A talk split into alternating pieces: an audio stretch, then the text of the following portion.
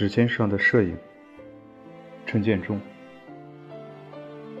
从我们的声音在哪里开始？我们的声音在哪里？这是年前一个摄影评论家的博客标题，当时也凑了一下热闹，跟了几个回帖。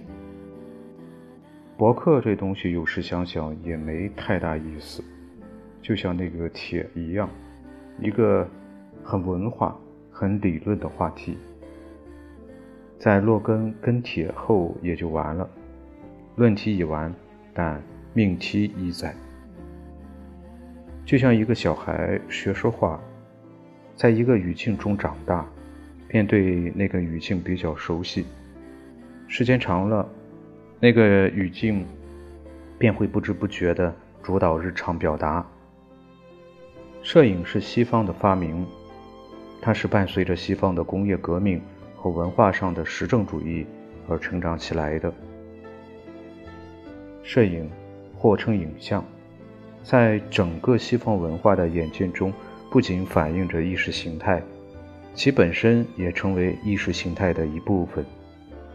回到声音上来。看到很多摄影师都在所读书目中列入了本雅明的机械复制时代的摄影，桑塔格的论摄影，甚至巴特的明示。记得若干年前，龙西祖先生编过一本中国摄影论文集，集中了从清朝到中国革命年代几乎所有的文论。难为龙先生把那么多的文献找齐并集中在一起。但很遗憾，几乎在摄影人的读物中，该书无从找到。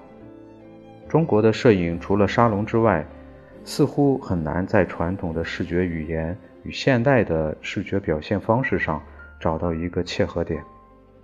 可以这么说，目前中国的摄影从专业到业余，从教育到产业，还是在西方的影像话语强势影响下。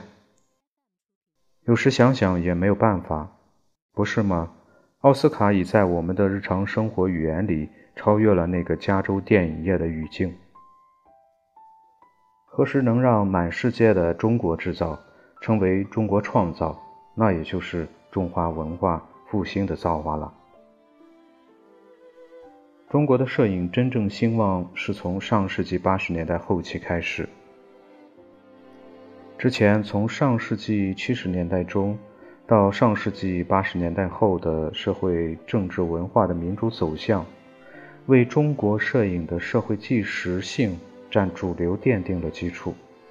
在此期间，中国经历了“实践是检验真理的唯一标准”的大讨论，中国的实证主义也随着对四个现代化的实践而影响着社会文化的演进。中国的纪实摄影。在演变的过程中，也急切地寻找着实证主义的视觉语言，而中国长久以来的宣传新闻语言正在被质疑和否定。随着1988年11月的北京国际新闻摄影周及伴随的联系图片社讲习班，为中国的新闻摄影师们了解世界新闻摄影潮流打开了一扇窗，也使中国摄影师们。不仅第一次与国际新闻摄影语言有了零距离的接触，也与国际级的摄影师有了第一次较量。记得当时有位已经很出名的中国摄影师谈到讲习班上听到了只用标准镜、只用反转片，不要相信相机测光而用手持测光表时的惊讶。当中国的当代纪实摄影像婴儿学画般。需要母语教导的时候，自己原有的视觉语言却无能为力了。于是，中国的纪实摄影不得不从外来的资源中去寻找营养。当我们刚刚开始操练着别人已用了几十上百年的视觉语言时，我们的外国同行们已面对了新的改变。摄影的技术进步快速地改变着摄影。从记录到传播的形式和过程，而同时，中国的摄影语境也随着中国的改革开放面临了国际化的挑战。中国摄影在国际上的地位也像其他行业一样，渴望着国际的认可。无论从社会演进还是文化开放的角度，中国的纪实摄影从1980年代起就注定了在西方影响下成长的命运。上世纪初的新文化运动，白话文改变了中国传统文言文所承载的语言结构，使中国的文化传播更简洁明了，也使中西文化的交流更加互通便捷。